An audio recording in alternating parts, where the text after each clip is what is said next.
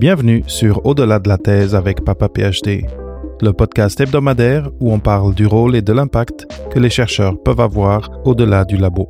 Avec moi, David Mendes. Aujourd'hui, j'ai le grand, grand plaisir d'avoir avec moi Alexandre Brand du laboratoire interdisciplinaire sur le doctorat avec ADOC Talent Management. Alexandre est docteur en psychologie sociale et il conduit des recherches pour étudier les vécus pendant et après le doctorat. Il s'intéresse à des thématiques telles que le stress pendant le doctorat, les stéréotypes associés au docteur ou encore les perceptions qu'ont les doctorantes et doctorants d'eux-mêmes. Et donc, euh, c'est ça, c'est des thématiques très intéressantes. Euh, c'est pas fréquent euh, qu'on en entend parler. Et donc, je suis très, très content que tu sois ici avec moi aujourd'hui, Alexandre, et que tu aies pu prendre le temps de venir en parler. Bah, merci David pour l'invitation. C'est effectivement pas des sujets dont qui sont beaucoup étudiés ou qui sont beaucoup communiqués, donc c'est l'occasion effectivement d'en discuter un peu. Comme je disais euh, avant le début de, l'enregistrement, on s'était croisé euh, au colloque de, la, de l'ACFAS organisé par, euh, entre autres, Adoc Talent Management, principalement, je pense, avec la participation d'autres d'autres personnes de, des universités, du Polytechnique, etc. Mais j'ai trouvé ça très intéressant que le laboratoire, le, le LEAD, est-ce que vous dites LEAD ou LID On dit LEAD, généralement que le lead s'intéresse à, ces choses-là et à ce qui se passe à l'intérieur des doctorantes et, euh, doctorants parce que euh, c'est ça, des fois c'est tabou, euh, des fois c'est juste que on, ne pense pas à, en parler, à, communiquer et, j'espère qu'on va faire un, beau petit tour, un beau petit tour de ce territoire-là aujourd'hui.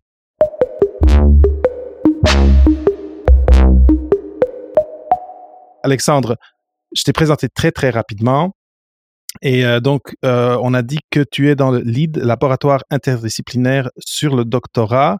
Euh, mais c'est ça, tu as un doctorat en, en psychologie sociale. Est-ce que tu peux parler un petit peu de, de ton trajet, de comment, comment tu es venu à être dans ce laboratoire interdisciplinaire sur le doctorat et comment est-ce que de ton doctorat a découlé cette participation et cette collaboration euh, dans cette, euh, cette entité ou dans ce groupe en tout cas qui s'intéresse à, mieux comprendre les enjeux professionnels euh, mais aussi du fort intérieur des doctorantes et doctorants? Oui, bien sûr.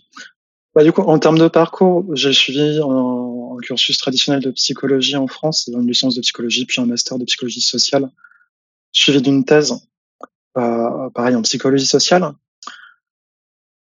Mon doctorat s'est globalement bien passé par rapport à d'autres doctorats, euh, difficultés dont on pourra peut-être parler après. J'ai fait une année de thèse, une première année qui n'était pas financée, ce qui est souvent le cas pour les doctorants en sciences humaines et sociales en France. Euh, puis j'ai eu ce qu'on appelle un contrat CIF, c'est-à-dire un partenariat avec une entreprise qui m'a permis d'avoir un financement, qui m'a permis de finir ma thèse euh, trois ans plus tard. À la fin de ma thèse et du coup sur la période qui a suivi, je me questionnais un peu en termes de parcours sur rejoindre le milieu académique ou pas. Le gros frein que j'avais moi personnellement, c'était le, on va dire le temps d'attente pour avoir un poste, parce que la plupart des docteurs diplômés mettent plusieurs années avant d'être potentiellement recrutés sur un poste, ce qui crée une période de précarité, d'instabilité qui moi me freinait beaucoup. Euh, donc je me suis plutôt tourné vers le secteur privé. Et dans le secteur privé, il y a eu notamment une offre qui, qui est paru, qui était publié par Adoc Talent Management, qui portait justement sur la création du laboratoire interdisciplinaire sur le doctorat. Donc pour contextualiser ça, Adoc Talent Management, c'est une entreprise française à la base qui fait du conseil euh, au recrutement de, de, titulaires de doctorat, qui aide des entreprises à recruter des docteurs, qui fait aussi de la formation pour les doctorants, et qui faisait depuis quelques années des études sur le doctorat, sur ce qui se passe pendant et sur ce qui se passe après le doctorat. Et pour, euh, bah pour ajouter une nouvelle dynamique justement sur les études faites sur le doctorat, euh, ils ont créé ce laboratoire-là. Donc c'est un laboratoire privé, euh, assez unique en France sur ce côté où c'est un laboratoire privé qui s'intéresse à cet objet qu'est le doctorat. Et on est du coup aujourd'hui une équipe de cinq chercheurs à recruter à temps plein qui faisons des études à différents niveaux, mais concrètement sur ce qui se passe pendant la thèse et sur ce qui se passe après. Oui, mais d'ailleurs, Adoc a sorti euh, plusieurs rapports, dont euh, PH Detectives. Euh, il y a quelques années. Euh, et donc, euh, oui, oui, c'est. D'ailleurs, j'ai interviewé euh, Amandine Bunicourt sur Papa PhD, la saison peut-être 2 du balado. très bien, très bien. Et donc, dans ce laboratoire, comme comme docteur en psychologie sociale, c'est quoi qui t'est demandé? C'est quoi ton apport de ton profil scientifique particulier dans ce type de, dans les projets de recherche qu'il te propose? Ouais, C'est ça qui est intéressant, vu qu'on a un laboratoire, interdisciplinaire, on a vraiment différents profils disciplinaires qui, du coup, bah, apportent différentes questions de recherche et différentes méthodologies. Et du coup, moi, dans mon cas, je m'intéresse beaucoup euh, aux perceptions qu'ont les doctorants, les doctorantes et les docteurs diplômés, euh, les perceptions qu'ils ont finalement d'eux-mêmes et de comment ça influence leur motivation, leur vécu, le stress, leur réaction face à différents types de situations qu'ils peuvent rencontrer, etc., etc. Ça, bah, ça touche à des thématiques euh, telles que celles que tu citais dans l'introduction, mais par exemple les stéréotypes, comment est-ce que les autres nous perçoivent et comment est-ce que ça nous influence et nous impacte. Il y a d'autres thématiques telles que par exemple le syndrome de l'imposteur également. Et euh, est-ce que tu peux, parce que je me souviens que je me souviens plus exactement des données, bien sûr, mais euh, je me souviens qu'un des axes euh, que vous exploriez, que je trouvais vraiment intéressant. C'était en lien, euh, et peut-être c'est pas toi, c'est pas un de tes projets, mais c'était en lien avec la satisfaction des doctorants avec leur trajet professionnel euh, dans le temps après l'obtention de leur diplôme. Je trouvais ça très, très, très intéressant. Est-ce que c'est un des projets où tu es impliqué aussi? Bah c'est surtout des études qui ont été faites il y a quelques années chez Adoc qu'on continue de faire en partenariat avec certaines universités euh, actuellement et qu'on compte relancer euh, pour recollecter beaucoup plus de données là-dessus, avoir une autre vision un peu plus davantage précise. Mais oui, c'est des données qui sont super intéressantes, qui montrent, bah, qui montrent des grosses différences en fait selon les parcours, les trajectoires des docteurs diplômés après la thèse, entre ceux qui visent le monde académique et ceux qui partent dans d'autres secteurs. Euh, on observe des différences où généralement en France, mais dans la plupart des pays d'Europe, il y a quelques données divergentes, mais en fait, ceux qui vont dans le milieu non académique euh, se trouvent finalement assez satisfaits de leur carrière. On a parfois l'impression ou le message que quitter l'académique, c'est par dépit, c'est par déception. Mais en fait, non, pas du tout. C'est souvent, enfin, c'est souvent par choix. Et souvent, les docteurs qui vont dans le milieu non académique s'épanouissent tout à fait. Et on le voit dans les chiffres, et on le voit finalement assez rapidement après la thèse. Un des trucs qu'on observe aussi, c'est que les docteurs qui se préparent, enfin du coup les doctorants et doctorantes qui se préparent le plus à l'après-thèse pendant leur doctorat, qui réfléchissent à ce qu'ils ont envie de faire, à ce qu'ils peuvent faire après la thèse, euh, ont souvent des transitions aussi qui se passent mieux, dans le sens de plus rapidement et plus avec une satisfaction plus rapide après la thèse. Et donc, maintenant, pour retourner un peu euh, aux thématiques que j'ai mentionnées quand je t'ai présenté, quand tu me dis que euh, il y a une culture ou en tout cas un, discours qui fait que on, on, a tendance à se dire ah si la personne n'est pas restée dans l'académique, euh, c'est en quelque mesure un échec. Et ça, ce que ça me fait penser, et je, je, vais, je, veux, aller chercher le lien avec le stress, c'est que ça, veut, ça doit vouloir dire que à un moment donné, dans ton trajet doctoral, tu arrives à la troisième, quatrième année, dépendamment où tu es euh, il y a des places où à, troisième année, c'est fini en Angleterre, par exemple, mais tu arrives vers la fin de ton doctorat et là, tu commences à comprendre peut-être que ben, finalement, moi, je veux pas rester dans l'académique. Euh, personne m'a préparé, ou en tout cas, je n'ai pas eu de ressources ou j'ai même pas eu d'incitatif à me préparer à d'autres issues euh, de, de, carrière. Je me dis que ça doit apporter du stress aux gens, ce type de, de doute et d'inconnu là. Bah, complètement, complètement. L'incertitude, de manière générale, est un gros facteur de stress. Et quand c'est l'incertitude sur ton projet professionnel, sur euh, j'ai passé trois ans de ma vie à faire une thèse, je suis même pas sûr que ça va m'apporter quelque chose finalement si je quitte le monde académique. Euh, bah, effectivement, ça crée un stress. Heureusement, je pense, enfin, on le voit aussi, il y a de plus en plus au niveau des institutions des, des actions qui sont mises en place pour essayer d'aider les doctorants et doctorantes à justement à réfléchir sur leur parcours, à montrer qu'il y a autre chose que le monde académique. Mais bah, ça revient sur ce que je disais, c'est toujours compliqué et stressant quand on arrive en fin de thèse. et qu'on se rend compte qu'en fait le projet qu'on pensait suivre ne nous correspond plus, qu'on n'a pas, pas plus envie de le faire ou qui ne nous attire plus, et que du coup on se retrouve bah, face à de l'inconnu qu'on n'a pas forcément préparé avant et qu'il faut préparer sur le tas, tout en à ce moment-là bah, ayant aussi les exigences de la thèse. Certains n'ont pas encore publié et doivent publier, il y a un manuscrit de thèse à préparer, une soutenance à préparer. Ça des corrections, etc. Ouais, ouais. Exactement. ça, c'est c'est euh, c'est comme dans le fond, c'est comme euh, comme une relation humaine. Quand tu finis la thèse, ça prend du temps jusqu'à boucler toutes les boucles et tout, euh, et finir et euh, décider qui garde le chat et etc. maintenant, on rit un petit peu, puis et rire, ça fait du bien. Je ne sais pas si c'est quelque chose aussi que, tu regardes. C'est quoi les outils que les gens peuvent utiliser pour désamorcer le stress? Mais maintenant, je parlais de la fin de la thèse et c'est sûr que quand on termine un projet, en tout cas un long projet comme ça, c'est normal qu'il y ait une, certaine dose de stress. Bon, et il y a aussi du stress positif qu'il faut pour pour nous motiver à, arriver et à mener jusqu'à bout nos projets. Mais euh, est-ce que toi, dans, tes recherches, dans tes travaux, tu as identifié dans tout le trajet, donc depuis l'année 1 jusqu'à l'année 1, 2, 3, etc., du doctorat, d'autres éléments qui amènent du stress peut-être plus négatif et qui peuvent euh, être travaillés et, qu'on peut prévenir euh, dans, ce que tu as, dans trouvé jusqu'à date? Oui, oui, oui, complètement. Bah, soit dans mes études, soit pour le coup, la question du stress pendant le doctorat, elle est beaucoup étudiée. Pas forcément en France en tant que telle, mais dans plein d'autres pays, euh, justement au Royaume-Uni, aux Pays-Bas, ils ont un intérêt très fort pour les questions de stress pendant la formation doctorale. En fait, généralement, il y a trois grands facteurs de stress qui vont ressortir dans pas mal d'études. Euh, le premier, c'est l'exigence, on va dire, de publication, euh, qui intervient surtout en fin de thèse. Parce que, en tout cas en France, la plupart des écoles doctorales demandent que les doctorants aient publié un article en premier auteur pour pouvoir soutenir.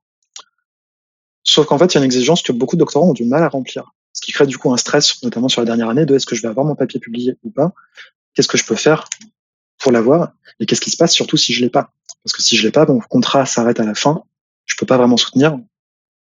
Ça complique les choses. Et donc là, c'est là, là, tu, là, tu sens que c'est un échec, euh, un échec complet là, parce que tu n'as pas rempli une des conditions euh, sine qua non. Généralement, ce qui se passe, c'est que du coup, le doctorant obtient une année supplémentaire pour finir, mais c'est une année où il n'est pas forcément financé, où du coup, il est sur des contrats un peu plus précaires. C'est pas, donc une année stressante en soi. c'est ça. Donc il y a cette question, on va dire, des attentes en termes de publication, en termes d'objectifs à atteindre, qui sont pas toujours faciles à avoir. Ça joue sur la publication, ça joue aussi des fois sur d'autres objectifs. Les doctorants qui sont sur des contrats entre guillemets importants avec une équipe de recherche et finalement des objectifs à atteindre, euh, bah, rapportent aussi généralement plus de stress et plus de pression pour euh, atteindre les attentes. Donc il y a la partie objectif, il y a la partie aussi simplement de la relation avec l'encadrant. Euh, là, plupart des études montrent que globalement, les doctorants sont satisfaits des relations qu'ils ont avec leurs encadrants, mais qu'il y a quand même beaucoup de cas où il y a de l'insatisfaction, il y a du conflit. Souvent, les conflits sont plus fréquents, bah, pareil en deuxième, troisième, vers la fin de la thèse finalement, euh, ce qui s'additionne à toutes les autres pressions qui s'additionnent en, en, cours de route. Euh, et le troisième facteur que j'avais en tête, euh, c'est simplement, la, enfin entre guillemets la charge de travail qui est le, bah, le, plus gros poids en fait pour la plupart des doctorants. La plupart des doctorants, quand on regarde qu'est-ce qui vous, en quels sont les facteurs de satisfaction et d'insatisfaction pendant le doctorat, généralement c'est la quantité de travail, le fait de faire des horaires supplémentaires qui sont pas forcément reconnus, euh, parfois de sacrifier vos vacances, week-ends, etc., qui rajoutent un poids aussi. Mais oui, mais oui, mais j'ai vécu à travers tout ça. Moi, j'ai bon, mon programme euh, doctoral n'exigeait pas j'ai terminé sans article parce qu'il y a plein de choses qui sont mal passées, mais j'ai pu défendre quand même. Donc, euh, mais c'était quand même stressant et j'ai quand même eu cette sensation d'échec. J'ai juste quelques commentaires qui rentrent euh, et j'aimerais juste le, le, leur donner un peu de place et leur dire bonjour. Donc, bonjour, on vous suit de la Colombie. Bonjour, Daniel Sanabria Morales. Content de t'avoir aujourd'hui dans l'audience ici. on a ici Nathalie encore qui nous dit surtout en sciences sociales où la thèse nous prend bien plus de trois ans. Oui, c'est ça. Euh, et, souvent, ce que j'ai compris après plusieurs conversations, c'est que souvent en sciences euh, humaines et sociales, il y a peu ou pas de financement en plus. Donc, euh, très stressant. J'ai j'ai Olivier Cadeau qui dit Salut David, est-ce que l'âge à laquelle on fait le doctorat et notre parcours influence la suite du doctorat? Euh, Olivier qui nous demande donc, est-ce que vous avez étudié, euh, est-ce que vous avez regardé la population et trouvé des différences entre les gens qui, tout de suite après licence, euh, master, etc., passent au doctorat, ou des gens comme Olivier qui ont un trajet différent, ils vont travailler et à un moment donné, ils se disent, ah ben non, finalement, mais je veux aller au doctorat. Est-ce que c'est quelque chose que vous avez regardé et que, ou que tu as lu des publications à propos euh, dans tes recherches? C'est une très très bonne question parce que là-dessus, en France, on a un truc particulier quand on compare à d'autres pays. C'est qu'en France, on a des parcours très linéaires, licence, master, puis doctorat directement. Et quand on compare avec d'autres pays européens, en fait, c'est pas forcément la norme. Dans d'autres pays, souvent, il y a une sorte de transition, licence, master, puis deux expériences professionnelles diverses ou variées, et peut-être plus tard un doctorat qui commence. Il y a souvent une phase euh, de transition entre les deux. Et du coup, ça fait des parcours effectivement assez différents et assez intéressants. On a très peu de données objectives là-dessus et très peu d'études, à ma connaissance, qui aient spécifiquement examiné ça. Par contre, on a des raisons effectivement de penser que ça, apporte quelque chose de plus, euh, tout simplement. Les doctorants qui ont des expériences professionnelles plus variées, a priori, arrivent mieux à comprendre bah, les compétences qu'ils tirent d'un doctorat, arrivent mieux à former un projet professionnel euh, on va dire, stable ou assez bien identifié tôt au début de doctorat. Oui, C'est ça. Donc on a des raisons de penser que effectivement c'est une bonne chose et que c'est des doctorants qui s'en sortent plutôt bien, même s'il nous manque encore les données vraiment objectives pour être sûr de ça. En tout cas, il y a des raisons de penser que oui, c'est plutôt plutôt favorable finalement, indépendamment finalement de l'âge au contraire. il n'y a pas de raison de penser que le doctorat est réservé aux plus jeunes. Euh, on a des profils plus âgés qui arrivent effectivement à faire des doctorats et à en bénéficier surtout est-ce que ce soit utile pour eux. Oui, je sais qu'ici, euh, c'est pas pas le doctorat, mais je sais qu'il y a certaines, euh, ça doit peut-être être pareil en France, certains certaines avenues de, académiques comme les gens qui vont en droit. Oui, ici au Québec, tu peux euh, faire passer directement de ton du cégep euh, à aller faire ton droit, mais je pense qu'il favorise les gens qui ont ou fait déjà un, parcours universitaire, une licence, et qui vont donc faire arriver au droit déjà, ou, même déjà avoir une expérience professionnelle et arriver à la faculté de droit avec un profil différencié. Et je pense que c'est un peu, un peu ce que tu es, en train de, de, de, de, nous dire, c'est que euh, même si classiquement euh, les choses arrivent plus du côté linéaire parce que c'est la, machine, c'est comme ça qu'elle roule, euh, et bien que euh, la communauté euh, gagne et, les, et potentiellement l'académie gagne aussi d'avoir des gens qui, un peu comme Olivier, vont arriver plus tard sur sur ce projet doctoral, parce souvent à cause d'un intérêt, à cause d'un vécu, à cause peut-être d'une expérience professionnelle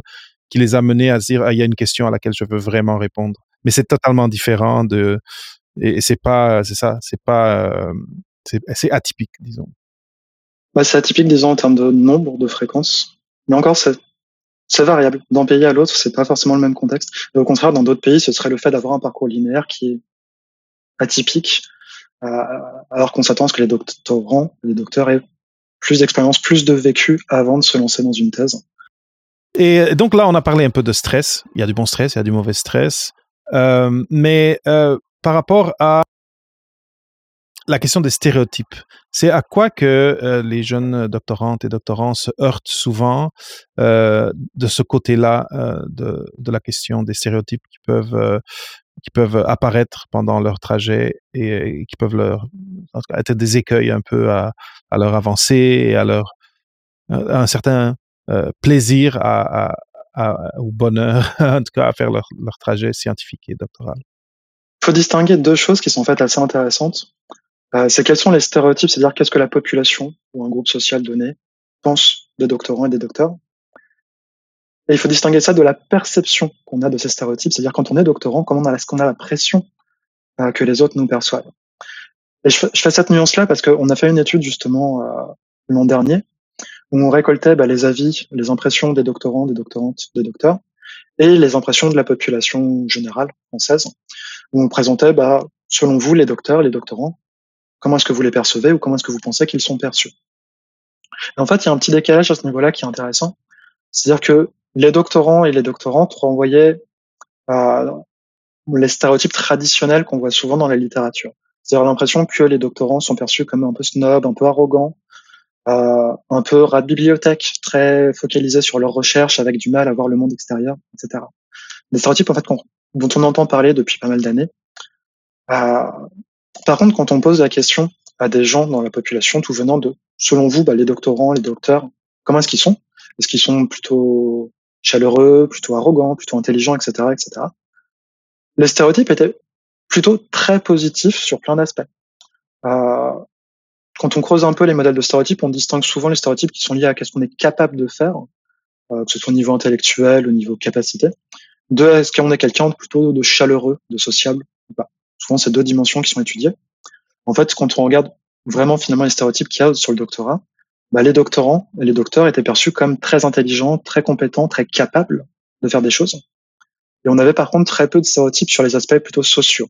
Ils n'étaient pas spécialement perçus comme chaleureux ou comme sociables, etc. Euh, voilà. Donc ça fait en fait un, un petit décalage. Et c'est pour ça que j'insiste sur la nuance, c'est que ce qui est vraiment impactant chez les doctorants, ou ce qui est plutôt le plus impactant, on peut dire, c'est finalement comment eux, ils ont l'impression d'être perçus. Parce que c'est ça qui va affecter, bah, est-ce que je me sens utile, est-ce que j'ai l'impression d'être reconnu dans ma société, dans mon groupe, etc. Et c'est là-dessus finalement que ça pêche plus que de raison. Mmh. Comme, pour tout un chacun dans, la vie de tous les jours en dehors du doctorat, c'est totalement normal. Maintenant, tout ce que tu me dis, ça m'évoque euh, quelque chose, c'est que comment dire? Est-ce qu'il n'y a pas une partie de ce de, de, parce que les stéréotypes ils viennent de quelque part. Les stéréotypes ils apparaissent pas comme ça dans, dans l'air.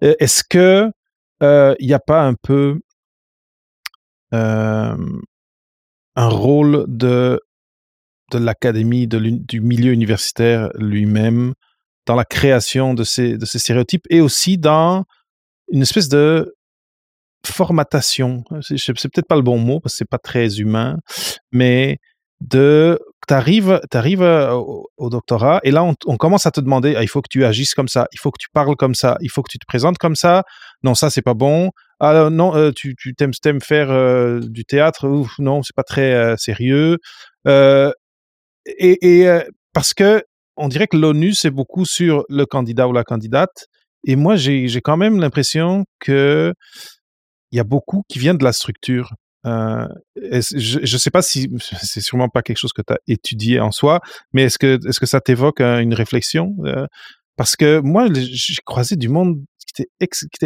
moi, je, suis introverti et je suis pas un rat de bibliothèque, mais je suis pas quelqu'un d'extroverti, etc. Mais quand j'étais au, au, doctorat, il y avait un groupe qui jouait au soccer, puis on s'amusait. Il y avait, un, il y avait des gens qui faisaient du théâtre. Il y avait des, il y avait des gens vraiment cool au doctorat. Il y en avait vraiment pas beaucoup qui qui euh, fitaient dans ce fitaient en bon euh, québécois dans ce stéréotype là. Je sais pas si si tu as un commentaire euh, là-dessus. Non, bah, ce que tu décris, ça, ça rejoint un peu tout ce qu'on voit sur le doctorat ou sur d'autres groupes sociaux. C'est effectivement le poids bah, du groupe, de la structure, de, des normes du groupe et du fait de se conformer ou pas à ces normes-là. Effectivement, dans la plupart des cas, quand on rejoint un nouveau groupe social, on va essayer de comprendre quelles sont les normes du milieu qu'on rejoint et essayer de se conformer pour euh, pour fitter, pour être accepté au sein du groupe. Donc effectivement, si on a l'impression que si le, milieu académique renvoie une impression de il faut être formel, il faut aller parler avec les gens au congrès, il faut publier, il faut faire ceci, cela. Si on a envie d'être accepté par ce groupe, ben, on va essayer de se conformer à ça. Euh, et plus on est plus on est loin de cet, idéal, et plus on va avoir du mal, et plus on va faire des efforts pour pour essayer de fitter. Moi, j'ai envie, de, j'ai envie de dire quelque chose par rapport à ça. Et, je vais, avant ça, je vais, t'apporter un exemple encore plus particulier. J'ai interviewé du monde aux États-Unis, des Afro-Américains, et il y en a qui m'ont dit, quand je suis rentré au doctorat, j'ai dû changer, ils appellent ça le code switching, j'ai dû changer comment je parlais. Je parlais pas à la maison et avec mes amis comme je communiquais avec mes collègues euh, à l'institut où j'étais doctorant. Mais moi, ce que j'ai, ce que j'ai très envie de dire, c'est que de, se conformer, ou en tout cas de trop se conformer, c'est une erreur. Il faut, dans toute, dans toute la vie d'une personne, il faut rester soi-même. Et c'est ça qui nous différencie des autres et c'est ça qui, qui nous fait euh, prendre les décisions qui sont alignées avec nous, académiques, professionnels, etc. Euh, donc, est-ce qu'il y a un équilibre à trouver dans, dans, dans se conformer, oui, dans certains contextes, mais des fois de dire non, mais c'est pas, moi, je, je, sais pas, tantôt j'ai dit faire, faire, du théâtre, ou euh, moi je fais du théâtre, et eh bien je vais continuer à faire du théâtre ou de l'impro ou quoi que ce soit, ou du stand-up pendant mon doctorat parce que c'est, ça fait partie de moi et euh, je n'ai pas à effacer ce côté de moi pour, euh, pour, pour, en pour ressortir de l'expérience doctorale un, un parfait docteur selon les, les canons. en tout cas, je, j'ai envie de dire aux gens, restez vous-même, c'est très très important. Je ne sais pas si, toi, comme, comme psychologue social, c'est quelque chose que tu serais d'accord. Bah si, si, complètement. Effectivement, c'est important. Et ça résonne avec un concept qu'on connaît en psychologie sociale. Ça, résonne avec ce qu'on appelle l'identité sociale. Euh, et finalement, qui touche directement à l'identité, c'est-à-dire qui je suis, qui j'ai l'impression d'être et qu'est-ce qui me définit moi.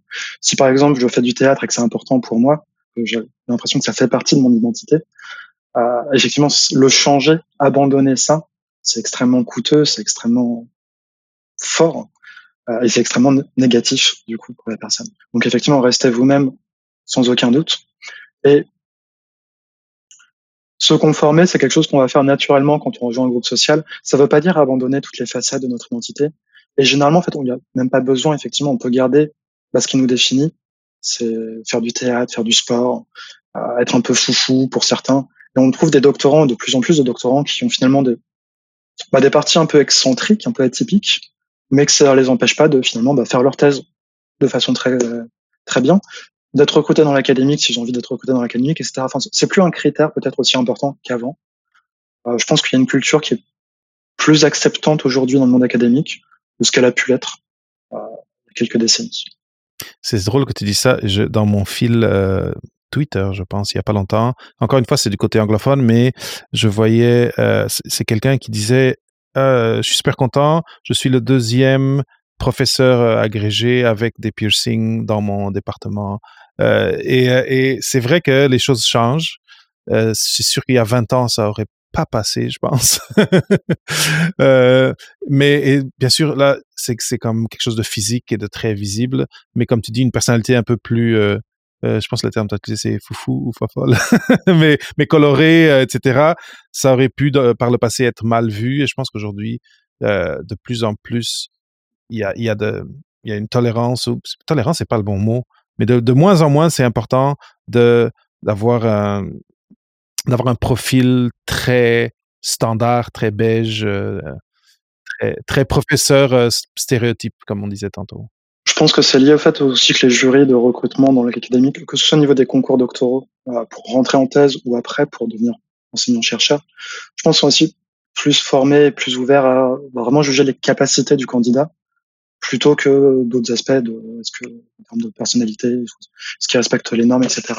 J'ai l'impression que les modalités d'évaluation ont changé dans la plupart des cas, même si je pense qu'il reste aussi des disciplines qui restent encore probablement très codifiées, très formelles, et qui mettent encore plus de poids sur cet aspect conformisme, probablement. Oui.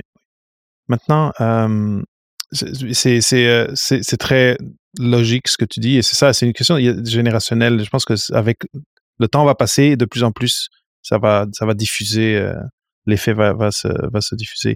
Maintenant, euh, on, parlait, on parlait de d'être pris ou d'essayer de, se conformer à des règles, des standards, des, euh, des fois des règles non des règles non écrites, mais en tout cas des choses qui où, quelqu'un nous fait un certain regard et on se dit ok, je, je, devrais pas faire ça comme ça, etc. Mais euh, je, reviens dans ma tête à ce qu'on a passé pendant la COVID et euh, dans ces dernières années avec on entend beaucoup parler de euh, chambres à écho, euh, de fake news, en tout cas. Mais moi, le fake news, c'est pas là que je veux aller, c'est dans les chambres à écho. C'est facile aujourd'hui de se trouver dans un environnement où on entend juste un discours. Et de ce qu'on qu'on vient de parler, le discours de ah, dans l'académie, il faut agir comme ça, il faut parler comme ça, il faut se présenter de telle façon. Et euh, si, en tout cas, je sais pas, si on publie pas dans telle ou telle euh, revue, on n'est pas des bons scientifiques, et ça. Il y a plein de discours, de rhétorique qui peuvent faire écho dans notre bulle et qu'on peut commencer à assumer comme étant la, vraie, la, la vérité. Et euh, j'aimerais savoir, c'est quoi des, des, des outils, des comportements, des habitudes qu'on peut, prendre pour ne pas euh, ne pas tomber dans cette erreur de la bulle fermée de maintenant toute ma vie est le doctorat. Je ne, je ne pense qu'à ça. J'oublie mon, mon sport que je faisais ou mon théâtre parce que là, on m'exige d'être 80 euh, ou 60 heures par semaine sur mon projet. Donc, je vais devoir couper quelque part. Euh, il y a un danger, moi, j'imagine, en santé mentale là-dedans. Euh, mais c'est quoi des, stratégies à suivre pour éviter ça et pour euh, parce que entre autres, comme tu le sais, euh, au-delà de la thèse, je, réfléchis beaucoup, j'essaie beaucoup de mettre à jour des, des outcomes différents en termes de carrière. Et si on continue dans notre bulle, ben on va être, comme on disait, euh, dans ce, contexte où la dernière année, là, il faut tout décider, il faut tout, il faut tout redécouvrir, il faut, il faut net faire du networking, euh, donc il faut réseauter, et il faut trouver un job, etc., etc. Et il faut défendre, il faut, il faut tout faire euh, au dernier moment. Et, je pense que beaucoup trop de gens, moi inclus, passent par cette expérience-là. Et, et j'aimerais des, des, pistes à suivre pour pour briser cette bulle et s'assurer que on, on, a, on, a, un radar beaucoup plus ouvert sur, euh, sur l'entièreté du, tissu socio-économique et de, ça, de, ce qu'on peut faire avec notre doctorat. Tu as mentionné plein de choses qui sont, qui sont liées les unes aux autres et qui touchent à, à, tout ça. Effectivement, le côté chambre à écho, ça me fait penser à ce côté où tu peux rentrer quand tu commences ta thèse dans un laboratoire où finalement tous les chercheurs sont Tu, vois que qu'ils font plein d'heures de recherche, ils sont tous très performants, ils ont tous des standards hyper élevés. Et du coup, tu as l'impression qu'il faut que tu sois comme ça pour bah, pouvoir réussir, tout simplement. Et, et c'est ce qu'on voit aussi de manière plus générale. D'ailleurs, euh, même quand on en dehors du labo, généralement, ce qu'on voit le plus, ce sont bah, les chercheurs qui publient le plus, qui donnent le plus d'heures à leur recherche, parce que bah, c'est ce qui permet aussi de faire des publications. Donc, on a l'impression que pour réussir, il faut bah, sacrifier sa vie personnelle, faire comme tu disais, 60, 70, 80 heures de recherche par semaine pour, pour y arriver. Ce qui crée un stress effectivement très important. Et ce qu'on voit aussi dans les études et qui est assez, euh, assez fou finalement, c'est que quand on, de, quand on mesure le niveau de stress des doctorants, euh, en fait, le niveau de stress, il est déjà plutôt modéré euh, en première année, et en fait, il augmente d'année en année. Plus on est proche finalement de la fin de la thèse, et plus le niveau de stress il augmente. Et ça, on peut imaginer un contexte complètement différent où plus on approche de la fin et plus on est soulagé, plus on a l'impression que c'est bientôt fini, plus on se sent calme et serein. en fait, non, pas du tout. On se rapproche de la fin et plus on a l'impression que tout va, tout s'additionne et que tout est compliqué. Donc là-dessus, ouais, effectivement, comment faire pour un peu sortir de tout ça et quelles sont les ressources disponibles? Je pense que là, ce qui me vient en tête d'expérience personnelle et de des échanges que j'ai moi aussi avec des doctorants dans les formations que je peux donner ou ces choses-là, j'ai l'impression qu'un facteur qui est quand même super important, c'est ce qu'on appelle en psychologie sociale le soutien social. En fait, c'est simplement le fait d'avoir des connaissances de doctorants, des docteurs, euh, avec qui on peut échanger, avec qui on peut discuter, euh, potentiellement qui peuvent, bah, eux, avoir des regards autres, du coup éclairer d'autres choix de carrière possibles. Et là-dessus, bah, soit il y en a d'accessibles dans les laboratoires, dans les équipes de recherche, auquel cas, faut pas hésiter, je pense, à se lier avec eux, à discuter, passer du temps, en fait, pour communiquer avec les autres doctorants soit, et ça arrive quand même assez fréquemment, il y en a pas. On a souvent des doctorants très isolés qui font leur thèse avec leur directeur, mais sans vraiment d'autres contacts. Euh, et dans ce cas-là, le conseil que j'essaye de donner, c'est de rejoindre des communautés, notamment sur, euh, bah, sur les réseaux sociaux. Il y a plein de groupes de doctorants sur Reddit, sur Facebook, sur n'importe quel réseau social, sur Discord, etc. Euh, et ça aide finalement beaucoup à créer du lien, à potentiellement partager des difficultés, avoir des retours, des conseils et se sentir faire partie finalement d'une communauté un peu plus large que, juste moi, ma thèse et mon directeur. C'est vrai. Ce que j'ai remarqué, c'est que même si c'est juste de comprendre que ah mais finalement c'est pas juste moi qui vis qui passe à travers ça, ça aide déjà énormément. Et souvent ça part ça part sur des conversations de ah mais qu'est-ce que toi t'as trouvé comme truc, qu'est-ce que toi? Et finalement les, les gens ils s'entraident. C'est exactement ce qu'on a nous avec le syndrome de l'imposteur. Quand on quand on en parle en formation, quand on est-ce que vous savez ce qu'est le syndrome de l'imposteur Est-ce que vous avez l'impression de le ressentir? Généralement, tous les doctorants lèvent la main, ce qui est normal parce que le, contexte fait que le doctorat est, favorable à ressentir du, un sentiment d'imposture, bref. Mais surtout, ce qui est intéressant, c'est qu'ils se rendent absolument pas compte que les autres ressentent ça aussi, que les autres stressent aussi, et en fait que ce qu'ils vivent au quotidien est partagé par les autres. Oui, et souvent, celui à côté, dans la paillasse à côté, je me souviens exactement de, de, ça. Lui, ça, va tellement bien son affaire. Puis finalement, euh, la, personne, tu parles, puis fi- finalement, non, non, il passe à travers le même type de sentiment. Et lui, il se dit que hey, ça va tellement bien, David, son truc. c'est euh, intéressant. Donc, un outil ou une, une, habitude, ou en tout cas un- une ressource intéressante, c'est trouver un, une communauté, une tribu, c'est un terme qui est à la mode aujourd'hui, mais trouver des gens, moi je dirais idéalement pas ton collègue de paillasse que tu vois tous les jours, mais des gens avec qui tu peux partager un peu plus librement. Et donc oui, il y a des Discord. D'ailleurs, je vais essayer de trouver, il y en a un grand euh, qui avait été lancé par euh, Mathilde Maillard. Mais je sais plus si c'était, je pense que c'est ben, c'est en français et je, pense que c'était pour tous les domaines, euh, pour toutes les disciplines. Si je trouve ça, je le mettrai dans les dans les notes d'épisode. Mais c'est c'est vrai parce que dans le fond, ça garantit que tu tombes pas dans l'isolement. Et c'est vrai que l'isolement, c'est une des c'est un des grands dangers, moi je dirais, parce que comme tu dis, le doctorat, ça de la façon que c'est organisé, ben c'est un stress qui augmente et c'est quand le stress augmente, souvent on rentre en mode bon, si ça va, si c'est rendu plus difficile ou s'il y a quelque chose qui va pas bien, ben il faut que je passe deux fois plus de temps pour que et souvent c'est pas ça aurait pas été la bonne décision, ça aurait été de dire là je prends une pause, peut-être je vais oublier cette expérience là et passer à d'autres choses. Oui. Il y avait des modèles, alors je me souviens plus du tout des noms, c'est quelque chose de très vague pour moi, mais des lois de productivité qui montrent que tu peux passer beaucoup de temps sur un projet. Au début, ça va augmenter ta productivité, mais au bout d'un moment, si tu passes trop de temps, bah, ça augmente le nombre d'erreurs que tu fais, ça augmente le nombre de, enfin, le, le nombre d'heures nécessaires pour faire la moindre petite tâche, et du coup, ça devient de plus en plus pénalisant.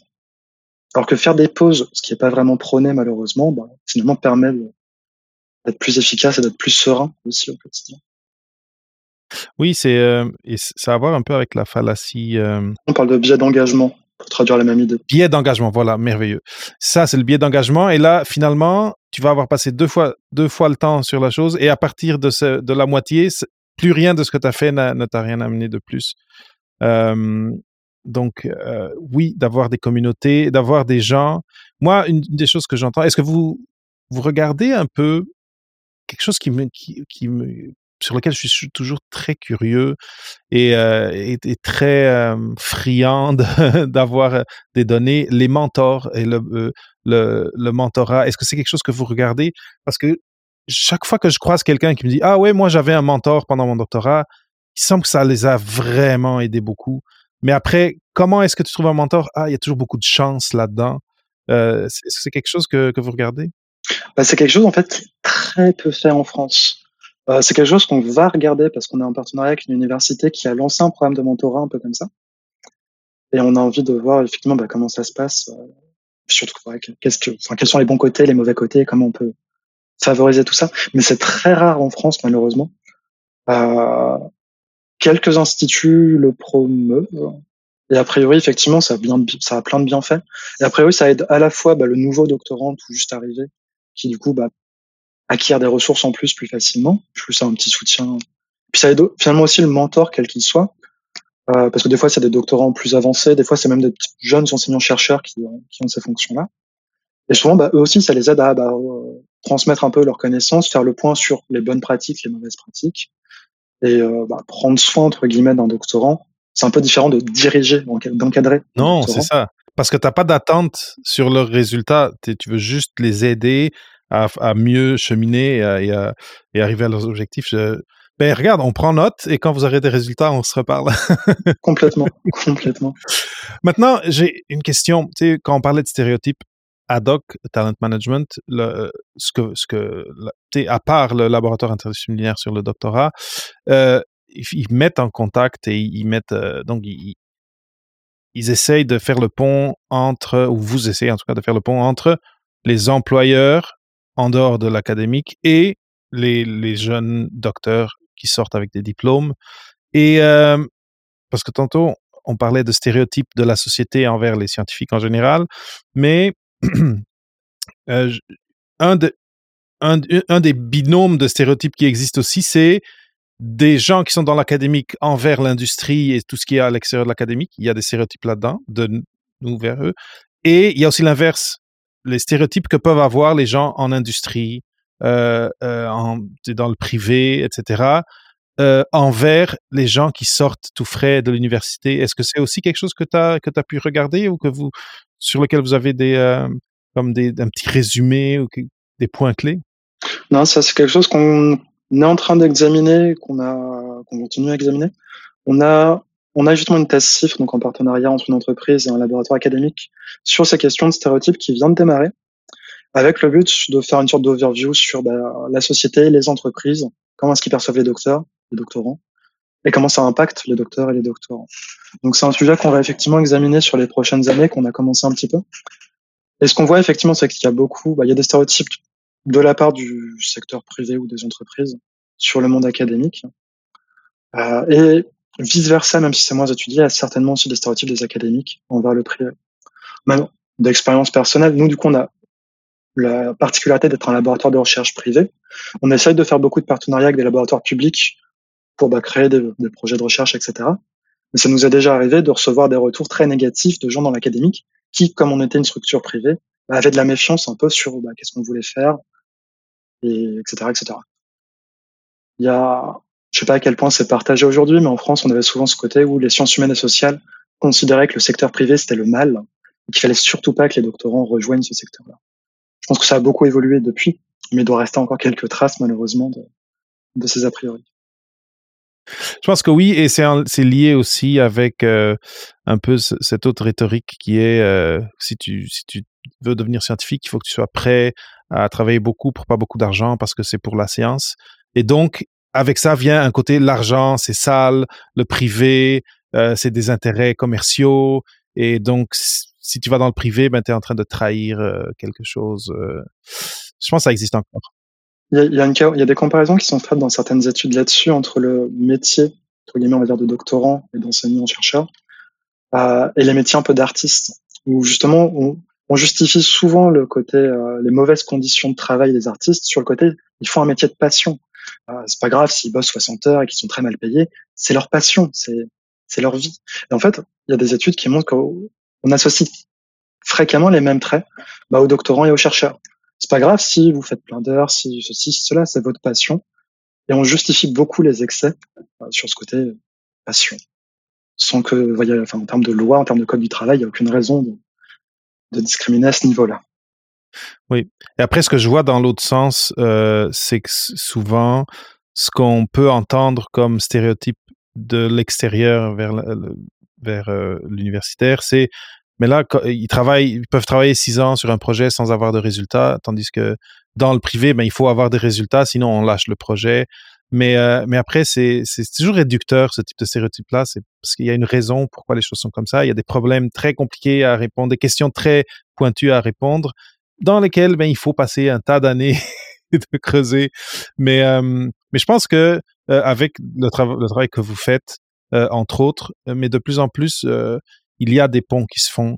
Il y a des gens de deux côtés qui, qui collaborent et qui connaissent des gens de l'autre côté et qui, et qui ont compris que ah ben non finalement non c'est c'est cool collaborer ensemble puis c'est cool d'avoir deux deux vitesses disons la vitesse projet industriel ou projet euh, privé versus mais ben, la vitesse projet académique. C'est et, et, je pense que les gens ils en sortent enrichis. Je me souviens de euh, Jonathan Weitzman à, l'université euh, en tout cas à Paris. Euh, qui, avec qui j'étais parlé, j'avais parlé, puis et lui, à un moment donné, il est sorti six mois de l'académique, après il est revenu, mais il a gardé les liens avec le privé et, euh, et ça, ça pollinise, disons, et il, il essaye de passer ça à, à sa, à ces jeunes, euh, aux jeunes chercheurs avec qui, euh, avec qui, qu'il forme dans le fond. Donc, euh, non, je pense qu'il y, a des choses faites et je suis sûr qu'avec le laboratoire, avec le lead, vous avez, vous allez contribuer à, à ce qu'on se comprenne mieux et à ce qu'on comprenne mieux tout ça parce que c'est souvent c'est ça, c'est que c'est comme si on parlait des langues différentes et donc euh, on, pense juste qu'on est on est trop différent, mais finalement pas tant que ça. Non, bah c'est ça. Le, le contexte là-dessus est en train de changer. Un truc qu'on voyait très quasiment jamais avant, mais qu'on voit de plus en plus, c'est effectivement maintenant des gens dans le privé qui rejoignent le monde académique. Par exemple, des gens qui ont fait une thèse, qui partent dans le privé pendant, des années, et après qui postulent et ont des postes d'enseignants-chercheurs, ce qui était une trajectoire qu'on voyait quasiment jamais avant et qui maintenant, ça reste marginal, mais qui se développe, qu'on voit de plus en plus. Et je pense que derrière ça, il y a aussi une grosse euh, pression, enfin une grosse, un gros soutien euh, des institutions euh, qui essayent de valoriser autant que possible justement les partenariats entre le public, entre le privé, ce qui permet, enfin, exactement ce que, tu disais, ça permet d'avoir des regards différents, des méthodes différentes, une sorte de richesse collective qui se, co-construit. Donc oui, non, c'est bien, ça va dans le bon sens. effectivement, ad hoc, on n'est même pas les seuls là-dessus. On est plein d'acteurs à essayer d'encourager ce type de, partenariat. Il y a des choses, des grosses choses qui se passent.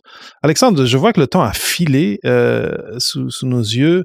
Euh, je, ici en dessous, il y a le lien euh, donc du lead euh, avec ton profil. Mais euh, pour ceux qui sont juste en, qui écoutent juste le balado, est-ce que tu peux rapidement nous dire si quelqu'un veut te rejoindre, veut te poser des questions par rapport à ça, à ce, à ce dont on a parlé, ou poser des questions sur le lead, sur les projets que, que vous avez, c'est où C'est quoi la meilleure façon de te rejoindre et de poser des questions? Bah, La meilleure façon, de toute façon, c'est, vous pouvez me rejoindre par tous les moyens de contact euh, sur lesquels vous me voyez sur Internet. Je suis sur LinkedIn, ResearchGate. Et on a effectivement un site internet dans lequel il y a toutes les adresses mail des membres du lead, si je dis pas de bêtises, en tout cas qui permet d'envoyer un, mail. Donc le plus simple, de toute façon, c'est de nous envoyer un, mail. Euh, si c'est pour le lead en général, euh, on a l'adresse euh, lead@adoctm.com, c'est celle qui est effectivement en lien. Mais sinon, vous tapez lead et adoc sur internet, vous trouverez notre site internet et vous trouverez des moyens de nous contacter assez facilement. LID, L-I-D, laboratoire interdisciplinaire sur le doctorat. Euh, parfait, Alexandre. Avant de, de te euh, demander un, un, dernier un petit mot de la fin, j'aimerais juste mettre ici le commentaire un peu drôle d'Olivier. Il dit ouf, plus obligé de porter des pantalons en velours côtelé et des vestes en tweed pour entrer dans l'académique. En effet, Olivier. tu peux tu peux choisir ton tu peux choisir euh, ton costume comme comme tu veux euh, mais c'est c'est juste un peu comique mais euh, mais je pense que oui les les mœurs changent quand même euh, pas mal et euh, et je pense que ça peut juste être positif pour ce que va devenir euh, l'académie à, l'avenir Vas-y, t'allais, t'allais rebondir là-dessus? Je vais juste abonder, mais complètement. Enfin, on voit que le, doctorat a énormément changé en très peu de temps. Euh, parce que plein d'acteurs ont fait remonter des difficultés, ont fait remonter des problèmes, mais ont essayé de mettre des choses en place pour les résoudre, et ça, ça a un impact. Le doctorat a beaucoup changé, et le monde académique, en partie d'ailleurs grâce à ça, change aussi, parce que bah, la plupart des doctorants d'aujourd'hui sont les chercheurs de demain, et si les doctorants changent, le monde académique change aussi petit à petit. Oui.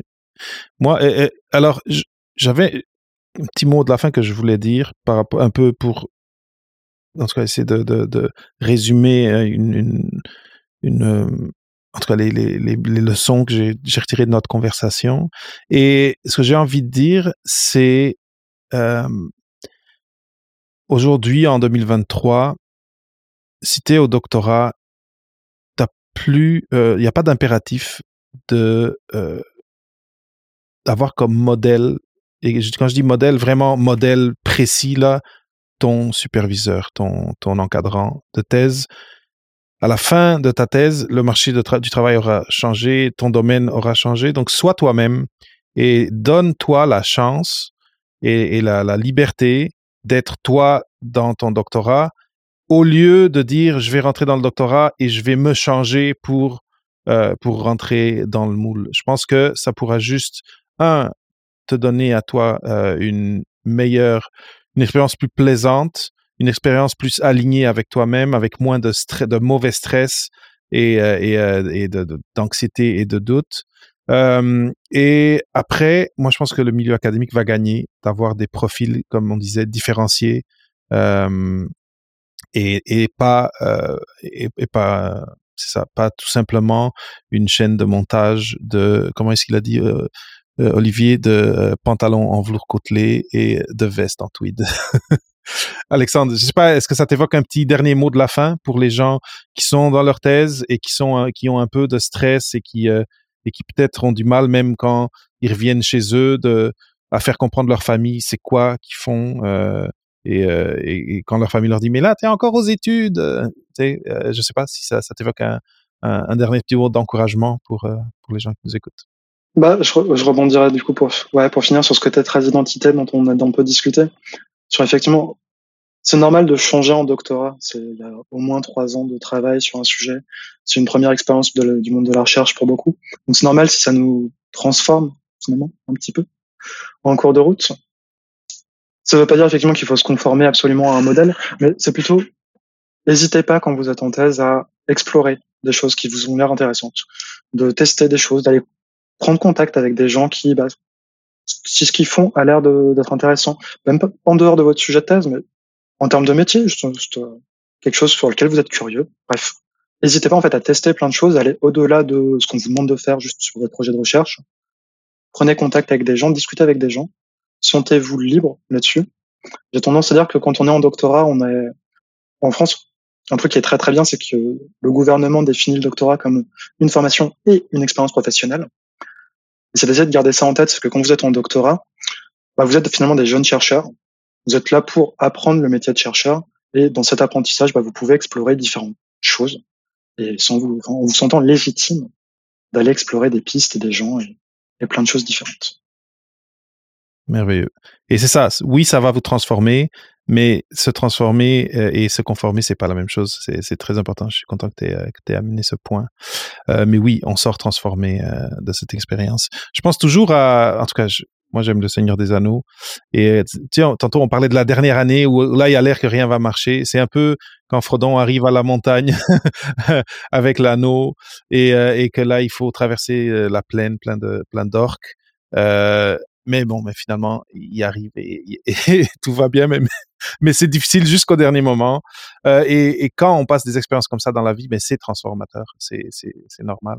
Euh, et vous allez grandir à travers ça mais de, de, vous form, de vous formater, de vous conformer à quelque chose que quelqu'un d'autre a, designé, je pense que c'est une, une, perte d'opportunité pour vous et pour, euh, pour le milieu, euh, pour, pour là où vous, allez, vous irez euh, par après.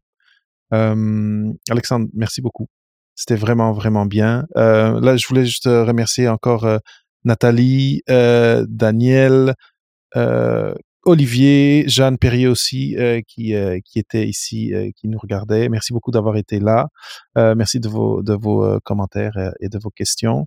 C'était vraiment un plaisir de parler de ça. Juste un dernier petit rappel. Si vous allez, si vous avez deux, trois minutes et que vous allez sur podcastawards.com, je vais mettre le site ici en bas. Beyond the Thesis with Papa PhD, donc la, version originale et avec le titre en anglais, du balado est, euh, en nomination. Donc, on, je, veux être nominé dans la catégorie éducation pour les People's Choice Podcast Awards. Si vous pouvez faire ça, ça, va être très, très apprécié. Et, euh, donc, je vous tiendrai au courant parce que je pense, c'est pendant un mois, à la fin du mois, on verra qui ont été les nominés et euh, si, si, on, si on est nominé, ben je, je, je, ferai, je ferai une petite célébration avec tout le monde. Alexandre, merci énormément, encore une fois. C'était vraiment bien. Euh, je, je, trouve ça super euh, intéressant et louable que, euh, que le lead existe et qu'il se pose ces questions parce que euh, ce ne sont pas des questions, comment dire, que, que classiquement on se pose et qu'on on met de l'argent pour euh, se les poser.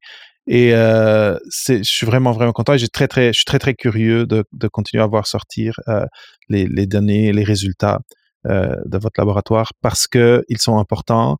Ils sont, comme on disait, c'est pas typique qu'on en parle. Ils sont un peu cachés parce que c'est du, c'est ça, c'est pas c'est pas des outcomes, tu sais, c'est pas des résultats de financiers, c'est pas des résultats de publication, c'est vraiment d'essayer de comprendre mieux l'expérience du doctorat en 2023 et euh, en tout cas, je pense que votre objectif c'est d'améliorer ces outcomes-là, ces résultats-là, et c'est euh, et, euh, et que tout le monde qui décide d'embarquer dans cette aventure ait de plus en plus euh, une, une euh, un, un, trajet qui est en tout cas agréable quand même, en tout cas pas pas pas trop euh, avec pas trop de pas d'excès de difficultés, il en faut un peu mais pas d'excès, mais qu'après aussi la transition vers ce qui se passe après se passe le mieux possible et, c'est pour ça que je lutte, je, milite plutôt que, lutter.